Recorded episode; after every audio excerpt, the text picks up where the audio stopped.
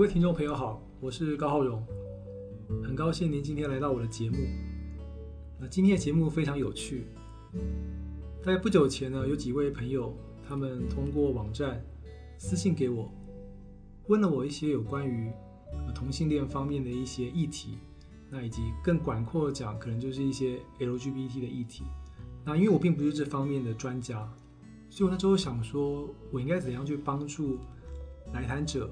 帮助听众朋友去解决他们这方面的问题。那很幸运的，后来我找到了一位专家，是一位来自台湾的心理咨询师。啊，这位咨询师他对于同性恋方面的议题、LGBT 方面议题有很多研究。那今天很高兴他来到我们的节目，和我们一起进行对谈。那不止听众朋友，包括我自己都很多很多想要了解跟学习的部分。那接下来。就让我们进入到主题。那今天的这位咨询师呢，是台湾咨询师卢美文。嗯，美文你好。Hello，大家好，我是卢美文。那我是台湾来自台湾的心理咨询师，然后也是呃美国认证的职业发展师。那我本科跟硕士都是念台湾师范大学的心理咨询专业。那目前呢是呃专职做心理咨询，包含像同性恋 LGBT 族群的心理咨询。还有之前去年曾经在中国心理学会的注册系统大会发表过同性恋的职业演说，那今年呢会在中国心理卫生学术大会带领同志心理咨询的工作坊。其实这也是第一次中国心理学会或是官方愿意让同性恋这个主题就是提升到就是行业大会里面。我们可以从这个事件上面看到，其实现在的社会风气对于 LGBT 族群或是整个多元性别。的这些群体是越来越关注跟越来越包容的。那我之前曾经在中国最大的心理学在线视频网站新教育，还有乐视都跟他们合作过，做一些同性恋心理咨询的脱口秀节目。大家如果有兴趣的话，也可以去看一下。那很高兴今天来到浩荣的节目。哇，刚听了一连串听众朋友，不知道有没有听清楚？我听到都快惊呆了。那基本上我简单的介绍一下好了。那台湾师范大学在台湾来说呢？在心理咨询这一块，算是研究最深的一个大学。那对于同志这个议题，或者说呃同性恋这个议题呢，基本上我的琢磨不是很深。那也可以了解，就是说有很多不同的咨询师在做各种不同的议题讨论。据某些咨询师他针对的是家庭，某些针对着职涯，某些可能针对着生涯发展，那像某些他可能专注在某些病症上，譬如忧郁症等等。那对于同性恋这个议题呢，嗯，寻找一个真正有研究的咨询师是非常重要的，因为每个咨询师他学有专精。但这也很有趣哦，就是其实我们每个咨询师在对于咨询研究这一块，都牵涉到我们自己的一些生命经验。就为什么我会对这东西有兴趣，愿意深究？那这也是我很感兴趣的。所以美文，我很想了解，当初你怎么会开始关注同性恋这一块？咨询呢？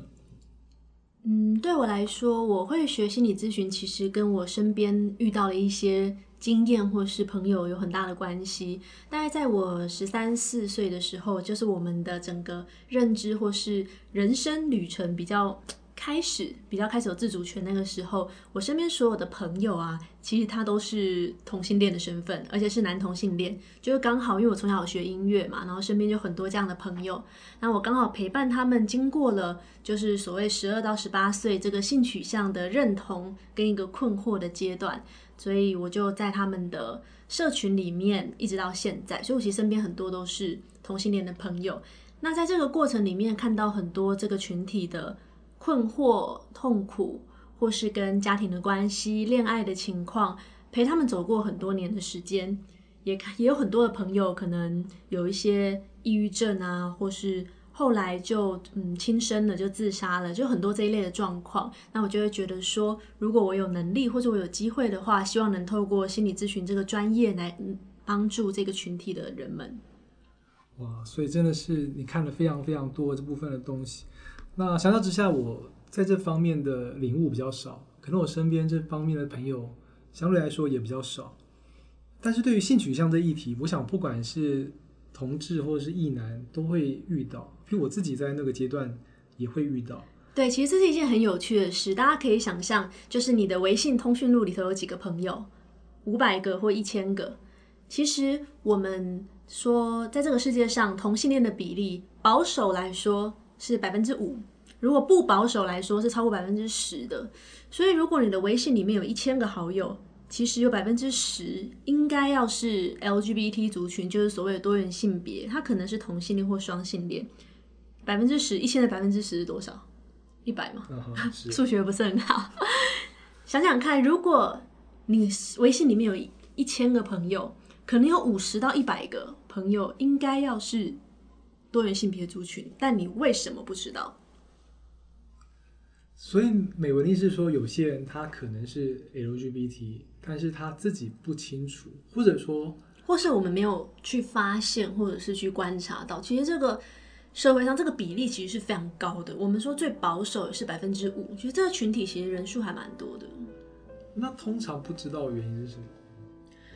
嗯，其实这个社会，大家如果有在关注这个议题，其实我们会看到说，社会对于这个群体的打压或者是排斥还是蛮严重的。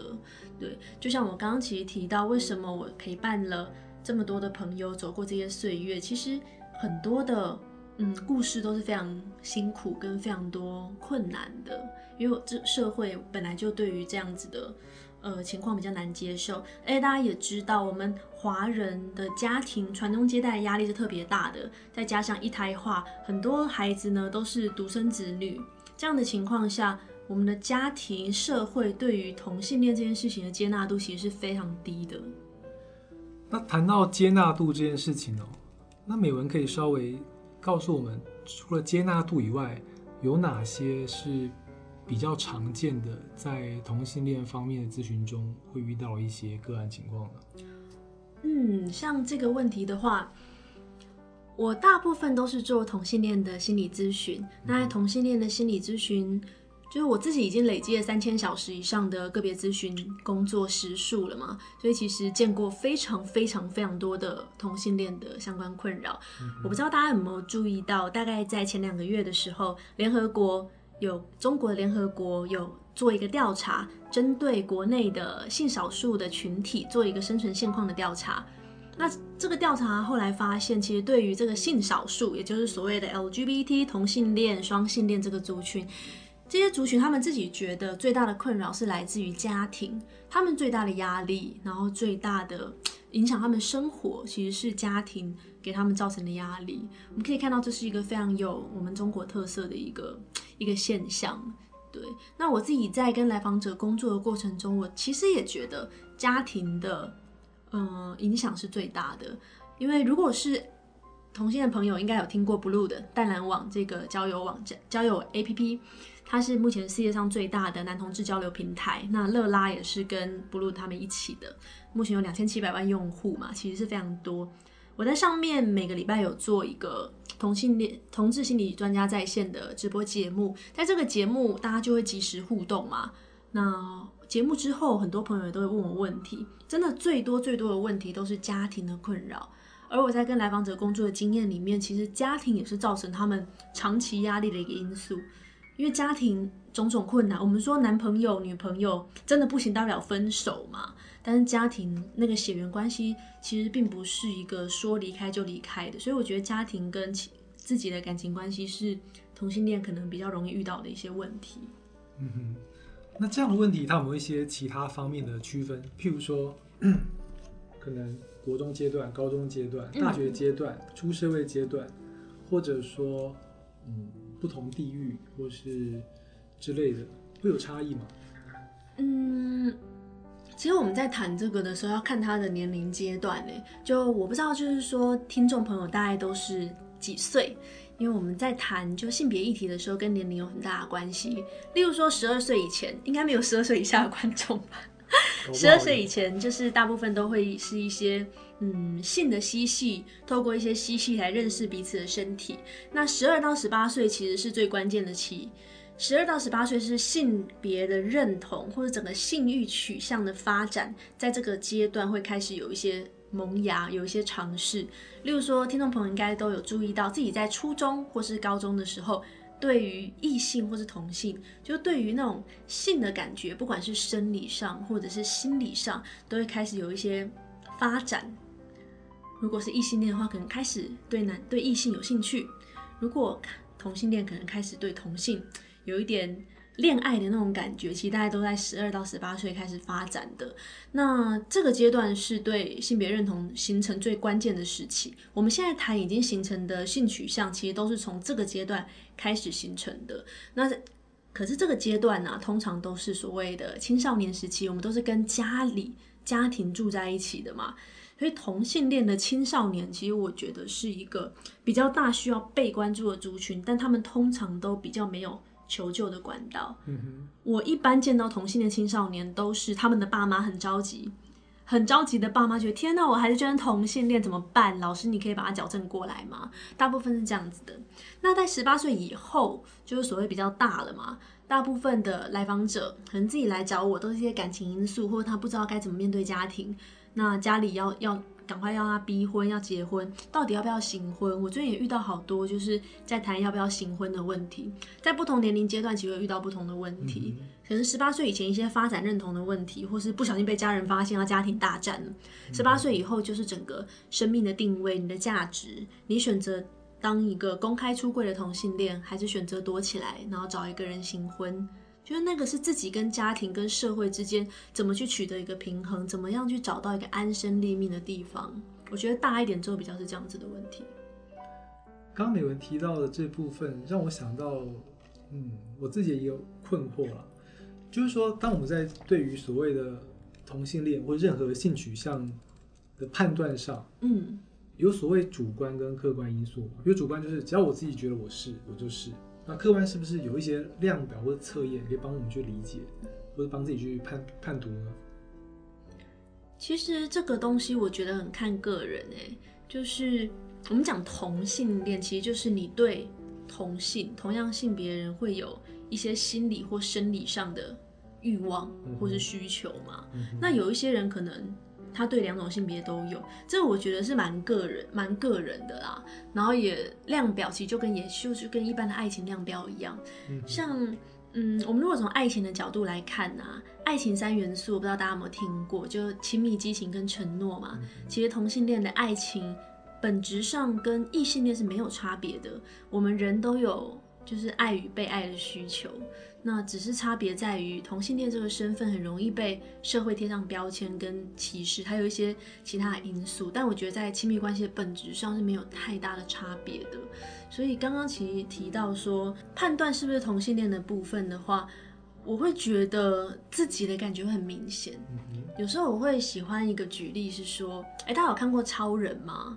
就是活在地球上这么久，某一天突然发现自己是外星人，大家有理解过那种感觉吗？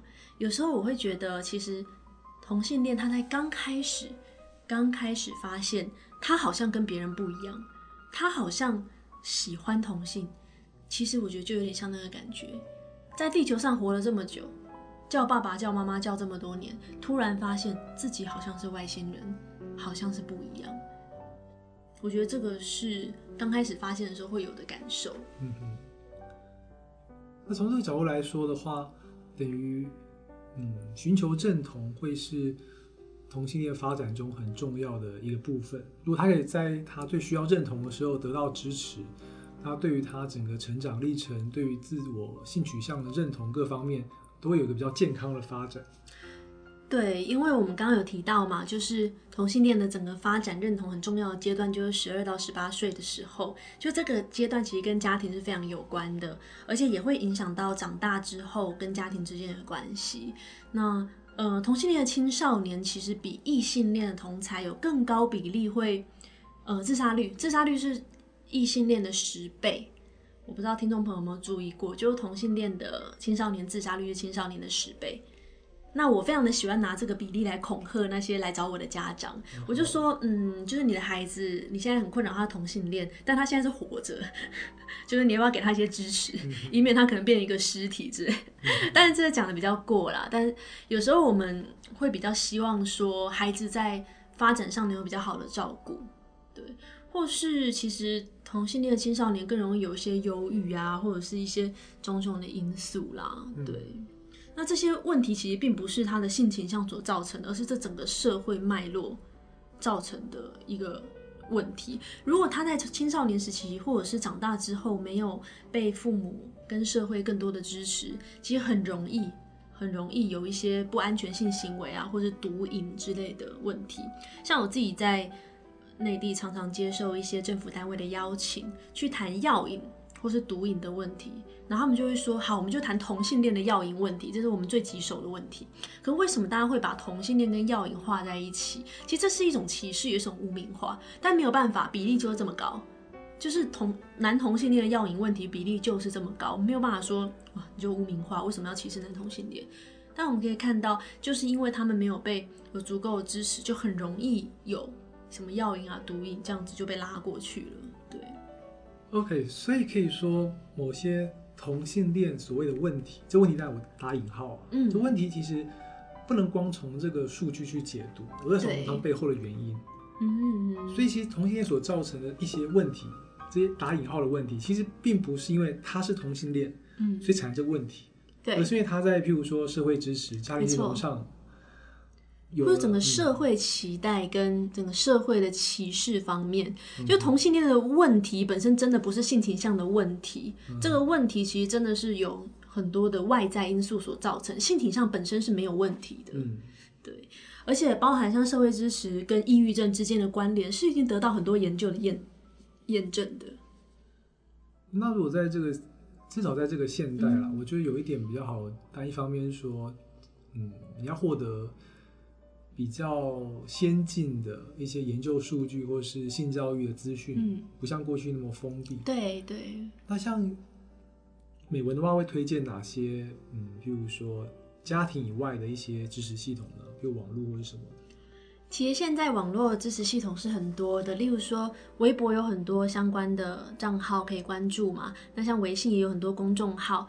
那呃各地其实都有关注多元性别或者是少数族性少数族群的组织。例如说以北京来说，做的比较大的就北京同志中心嘛，或者是那种同志父母的亲友会啊，这个应该大家都还蛮知道的。就是只要联系上某一个同志圈内的人，大家就会很很热情的一直。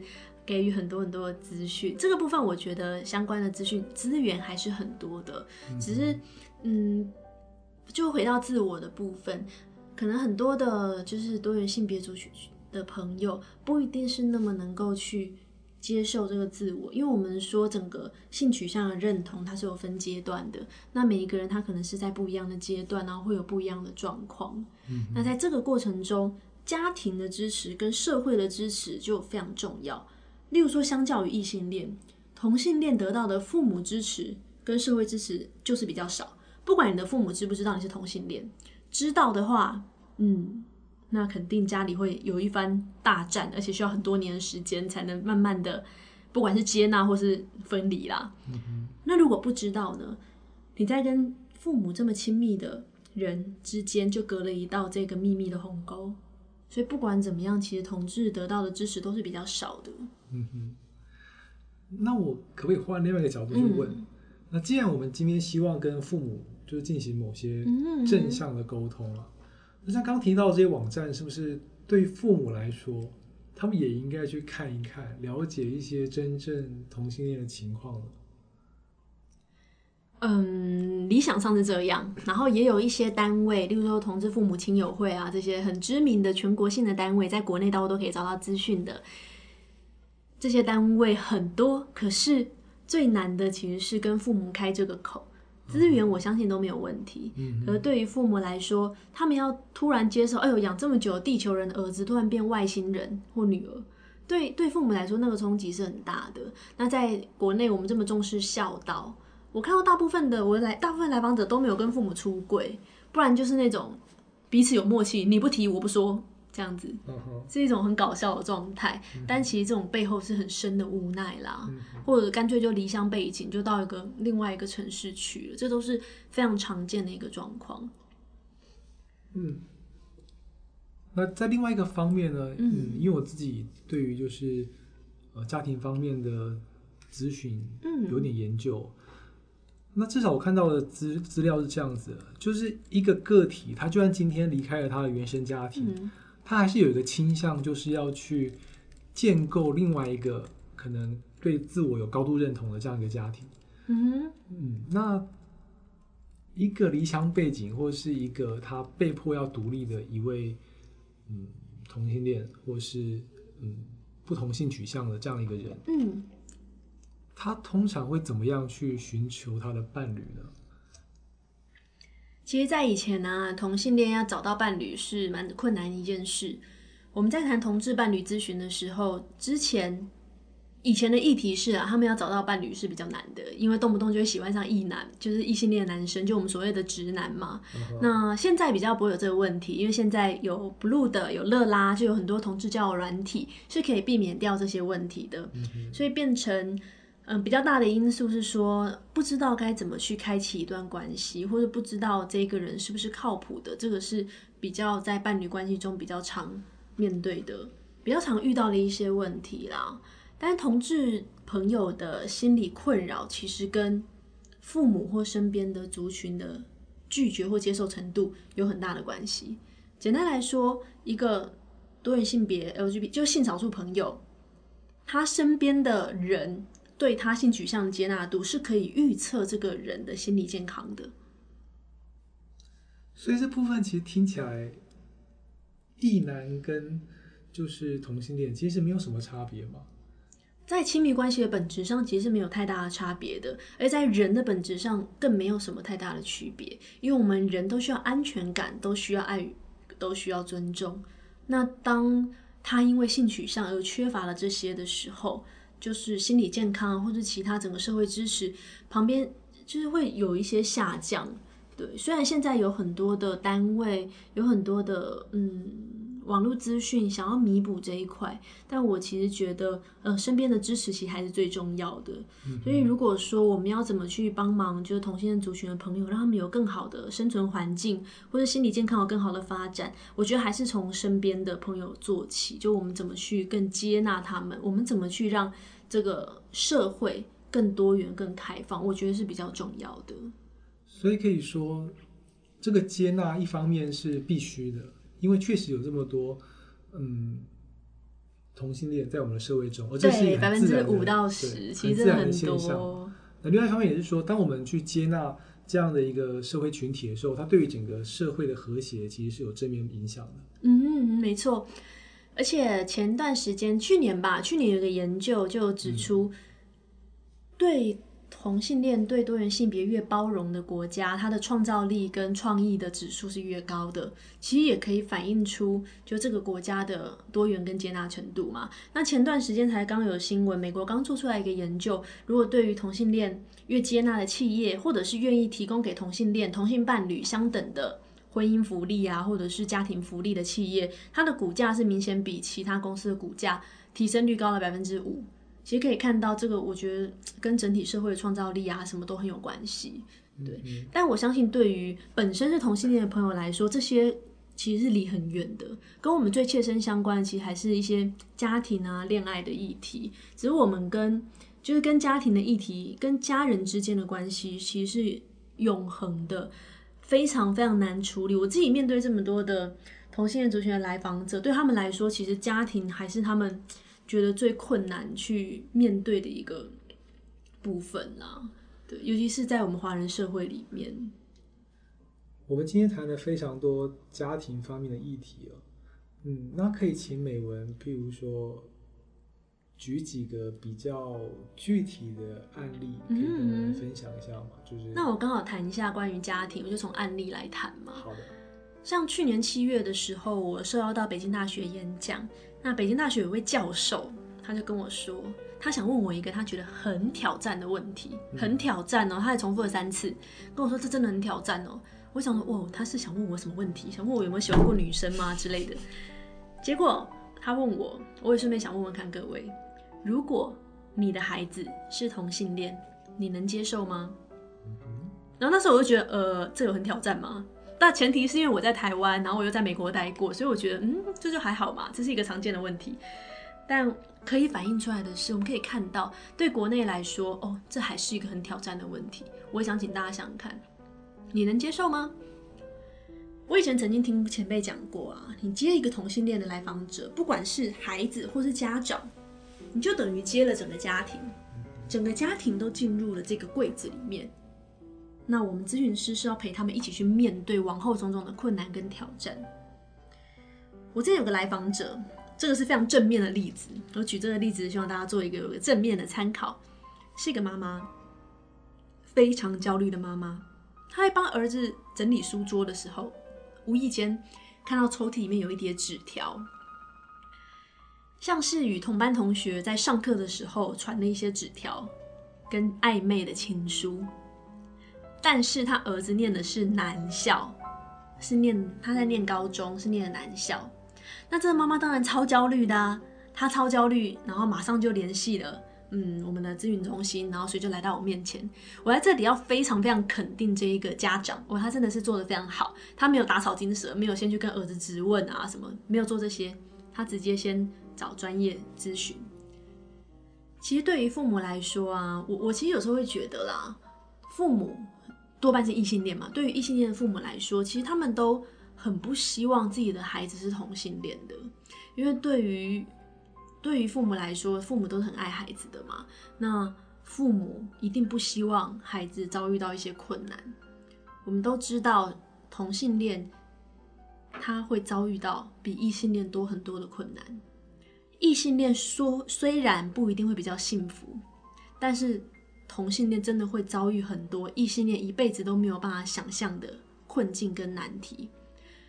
身为父母，身为非常重视子女的父母，通常都不希望自己的孩子面对这样的困难。那这个焦虑的妈妈来到我面前，但就很焦虑啊，想到天啊，怎么办？我的儿子居然同性恋，想都没想过，就很焦虑，各种焦虑。那他的儿子呢？他儿子在那时候还在学校嘛？那我就想说，嗯。所以他们现在是这个妈妈，我就我就想了解一下，就这个妈妈为什么她会选择直接来找心理咨询？这是一个不寻常的举动，通常都会很惊慌失措，赶快先跟爸爸讲，然后再跟儿子说：“天啊，你怎么可以喜欢男生？那我们这样子怎么传宗接代？对不起，列祖列宗之类的。”然后细问之下才知道，原来啊，原来他儿子准备要考高考，他不敢打草惊蛇。对，就比较是这样子的状况。那当然。后来我们其实就谈了很多。当父母发现孩子可能是同性恋，他的世界从那一刻起就整个会天翻地覆，就有一些情绪，例如说会很悲伤，就是你可能不一定期待你的儿子或女儿，我们讲女儿好了，你可能不一定一定要你的女儿上北大上清华，可是从他可能从他三岁第一次穿蓬蓬裙的那一天，你就会想象他当未来穿上白纱礼服结婚的那一瞬间嘛。然后你会因为失去这个梦想中的画面而感到悲伤，还有什么？父母还有可能会很失落，觉得天哪，我失去了这个儿子，我儿子变成外星人，就很喜欢用地球人跟外星人这个比喻。我儿子变成外星人了，他失去了，而感到很失落。大家有看过超人的电影吗？他们就有点这种概念，我很喜欢拿这个来当举例。或者是罪恶跟愤怒，这个超级常出现在爸爸身上，开始怀疑说：天哪，我是不是做错了什么？我是不是在孩子小的时候我都在忙工作，都没有陪伴他？我是不是呃会不小心没有注意到，就让孩子变成同性恋了？开始有很深的罪恶感。我以前不应该加班这么多，我假日应该陪小孩玩，然后对自己感到愤怒，也怪罪另一半。通常家庭就开始分崩离析，因为父母就会开始吵架了。可能就有这些，还有很多啦，例如说什么恐惧啊，什么什么，各式各样。对这些异性恋的父母来说，发现自己孩子同性恋是一件就是世界都要崩毁的事情。那不管听众朋友你是异性恋，或是父母，或者是同性恋本身，我觉得都要去理解，就是这些发现了孩子是同性恋的父母，他们的这些情绪跟震惊。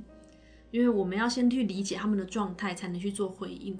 常见到的是父母超级各种情绪很震惊，然后跟孩子核对，孩子也超多情绪，觉得你就是歧视我，你就怎样怎样怎样，两边又吵架，然后孩子又离家了，然后两边就从此就是什么老死不相往来，就还蛮常见这种状态。我觉得这个是彼此会需要更多的互相理解的。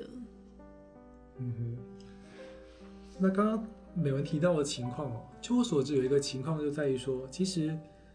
嗯，当父母发现自己的孩子是同性恋的时候，他们自己其实本身也会笼罩在一种社会压力里底下。对对，因为他不知道怎么去跟别人解释说为什么。没错没错，我觉得浩龙就说的很好。我们要去看到的是父母害怕的是什么？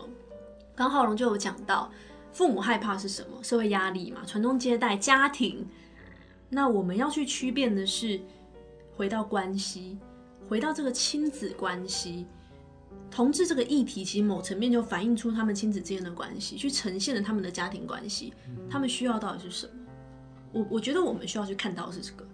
那如果你身边有些亲朋好友，他的孩子是同性恋，或是他跟本身是同性恋，跟父母之间有很多的爱恨情仇，通常都有很多纠结啦。通常百分之九十九点九吧，通常。对我我做这么久，见过四五百个以上的同性恋个案，大概只有两三个不对，应该只有一两个来访者，他们是那种家庭从他知道他是同性恋那一刻开始就很接纳，大概就一个吧，一两个，非常少。对。所以可以说，今天我们在做咨询的时候，面对同性恋来访者跟面对同性恋的家长来访者是两种不同的状况。对，可是我会觉得。本质上差不多，就是其实是亲子之间要互相理解。浩龙前面有问我说，那在家庭这个议题上，我们要怎么去处理？我刚刚其实讲了很多跟父母这一块有关的。虽然我刚刚讲的是父母，其实我觉得这个重点其实是要让孩子去理解父母这样的状态。我们常常很了解自己的状态，可会觉得就是觉得父母就不接纳我们。那如果能理解父母这样的状态，或许能够提供更多的帮忙，或者是。更能够去回应他们的担心，他们担心的是什么？我们去回应那个担心。如果一直在性取向这件事情上面跳针，就是跟父母之间的关系，其实会一直走不出来。这是我觉得在处理家庭的议题的时候，我们很重要要率先去关心的部分。然后还有，其实我觉得很重要的是要彼此理解，亲子之间彼此理解，然后成为彼此支持的力量。对，所以可以说。在某个程度上来讲，这个孩子跟这个父母，他们都是恐惧的，但这个恐惧本身又存在，就是他们把对方视为是自己恐惧的来源。但其实，如果他们可以互相接纳彼此，了解哇，其实父母跟我一样，他们也受了很大的压力，他们是有惊慌失措，就有办法达成一个互相的支持。是，而且两方其实。父母通常对立都会存在在父母跟孩子之间嘛，就会变成一个对立的状态。其实我们在做这个家庭的沟通的时候，要避免彼此成为对立状态，应该要让彼此成为支持的力量，全家人一起去面对孩子是同志这件事情，让家人之间彼此的关系是比较具有滋养性。但这真的很难，只是我觉得不管是父母还是孩子，我们都要尽量避免站在对立面，然后看怎么去理解彼此。常常孩子，我见到的同志来访者都会觉得我这么痛苦，父母都不了解我，他就一心一意要我去结婚。可是父母也觉得他的痛苦孩子不了解。例如说，我们在嗯呃在那种跟父母沟通的过程中，其实可以看到父母的痛苦是很多的。但以我的角色，我可以看到父母的痛苦。从孩子的角度来说，是很难理解那种父母的痛苦的。那我想了解一下，那是不是说，假设在我们在进行这个呃同性恋的咨询，或者说一位同性恋他很希望自己被接纳，嗯，而一位父母很希望他的恐惧得到解答的话，其实亲子一起来做咨询会比较好嗯，通常理想上当然是家庭一起来会比较好，但实际上。这样是困难重重的，嗯，因为通常那种同性来访者自己来，然后他就会觉得他没有办法跟他的父母沟通，然后他也不可能让他的父母来。那然后如果家长这样来的话，就会觉得要把孩子带来做矫正。就其实我觉得，在我实物经验里面蛮难把就大家聚在一起的，就这是一个实物上的困难啊。但是就像浩荣刚刚说，其实把大家聚在一起，直接去谈，其实是会比较，绝对是对整个状况会比较好的，因为我们要让。他们彼此去理解，然后让两边知道对方的苦痛跟难关在哪里。那我想问一个也是实物上的问题哦。我们刚刚谈父母，父母嘛，嗯，但是美文提到很关键的在于说，父亲跟母亲他们在面对自己的孩子是同性恋的事实上，嗯，他们的反应是不同的。所以当一个孩子他跟他父母出柜了。会不会也会造成父母之间的冲突呢？就是这个妻子跟亲生之间的冲突。其实我是没有特别觉得父母有什么很典型的区别，就是这是一个大概的，大概就是以大部分的研究来看，大部分的同性恋会选择跟母亲出轨。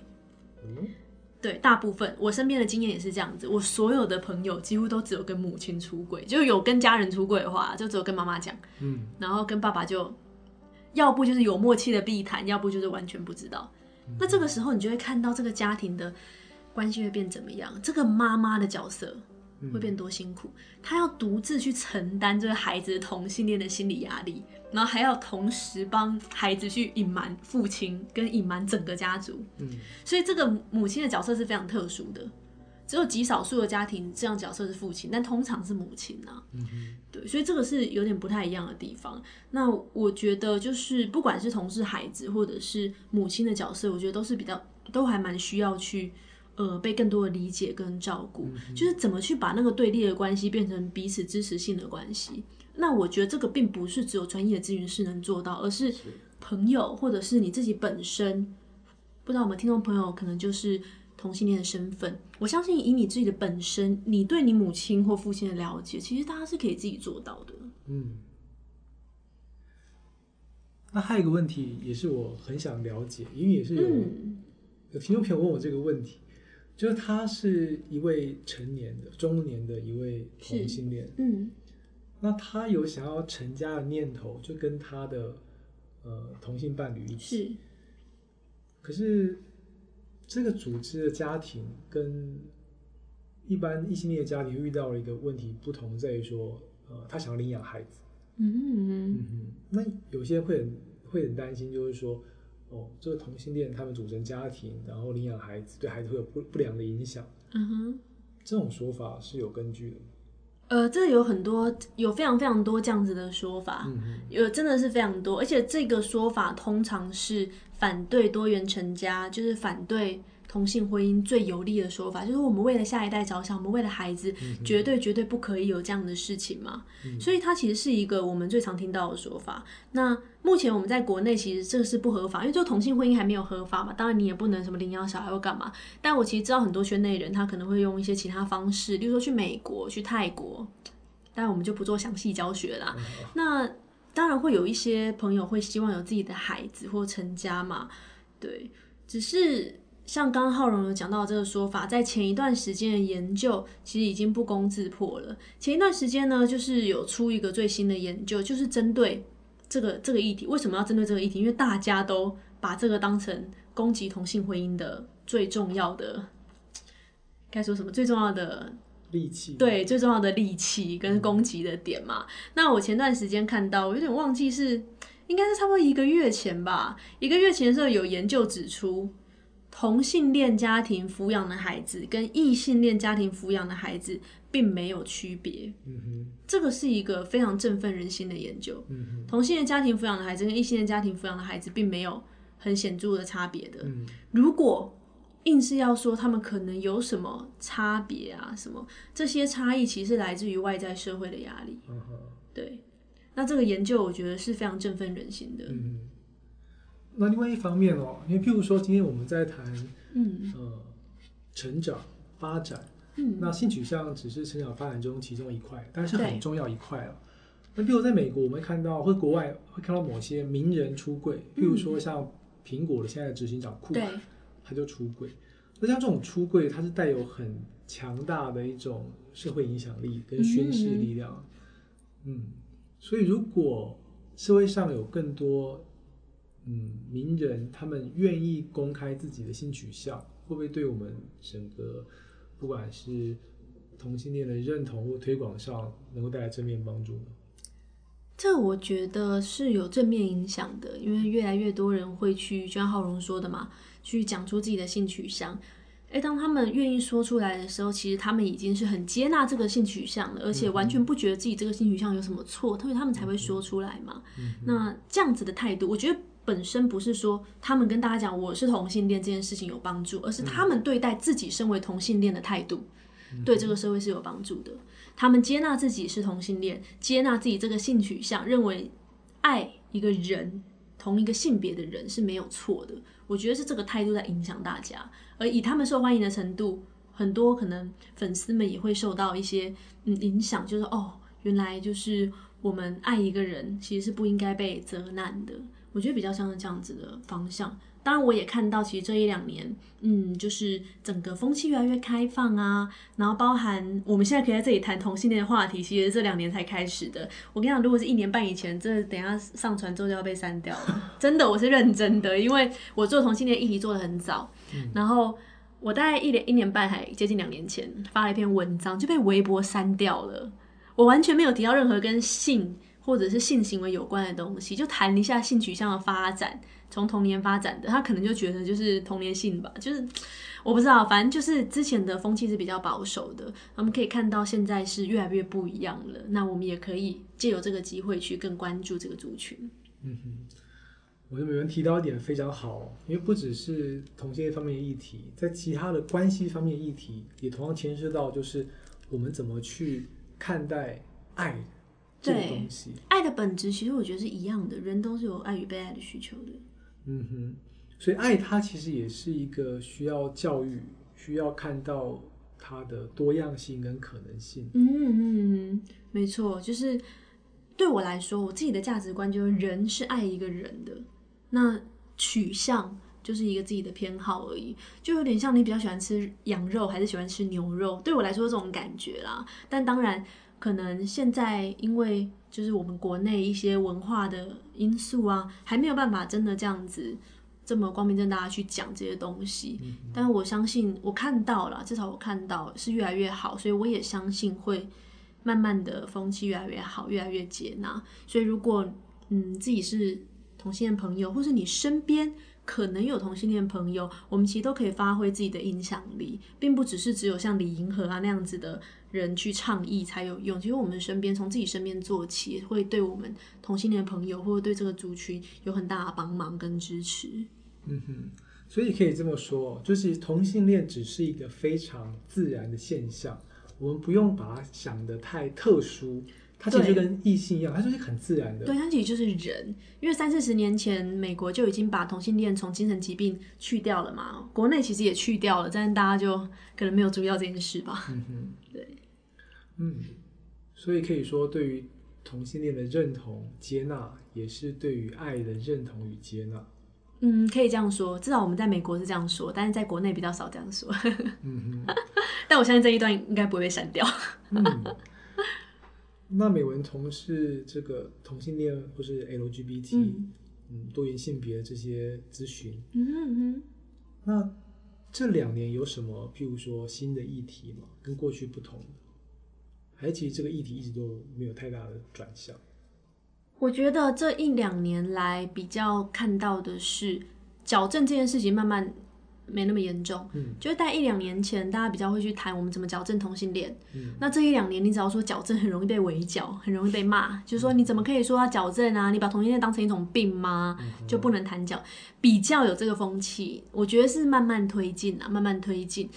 不会一步登天，例如说不可能，我们瞬间就谈说什么同性恋婚姻合法化这些，像美国也走了这么多年才走到现在嘛，所以我觉得国内就是慢慢走，但是有在往前。我其实看到这样就已经觉得很好了，就很不一样。然后大家一起就慢慢往前走。对，因为我自己观察到的，就是呃，艾滋病跟同性恋这个互相标签化的关系慢慢被打破了，现在越来越多人了解，就是说。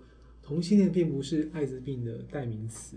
对这个污名化的部分的解除，我也觉得做的还蛮好的。像 Blue 的他们其实就很着重于艾滋的防治，很多就是同性恋的促进的组织都在很用心的在把艾滋病跟同志的等号拿等于拿掉。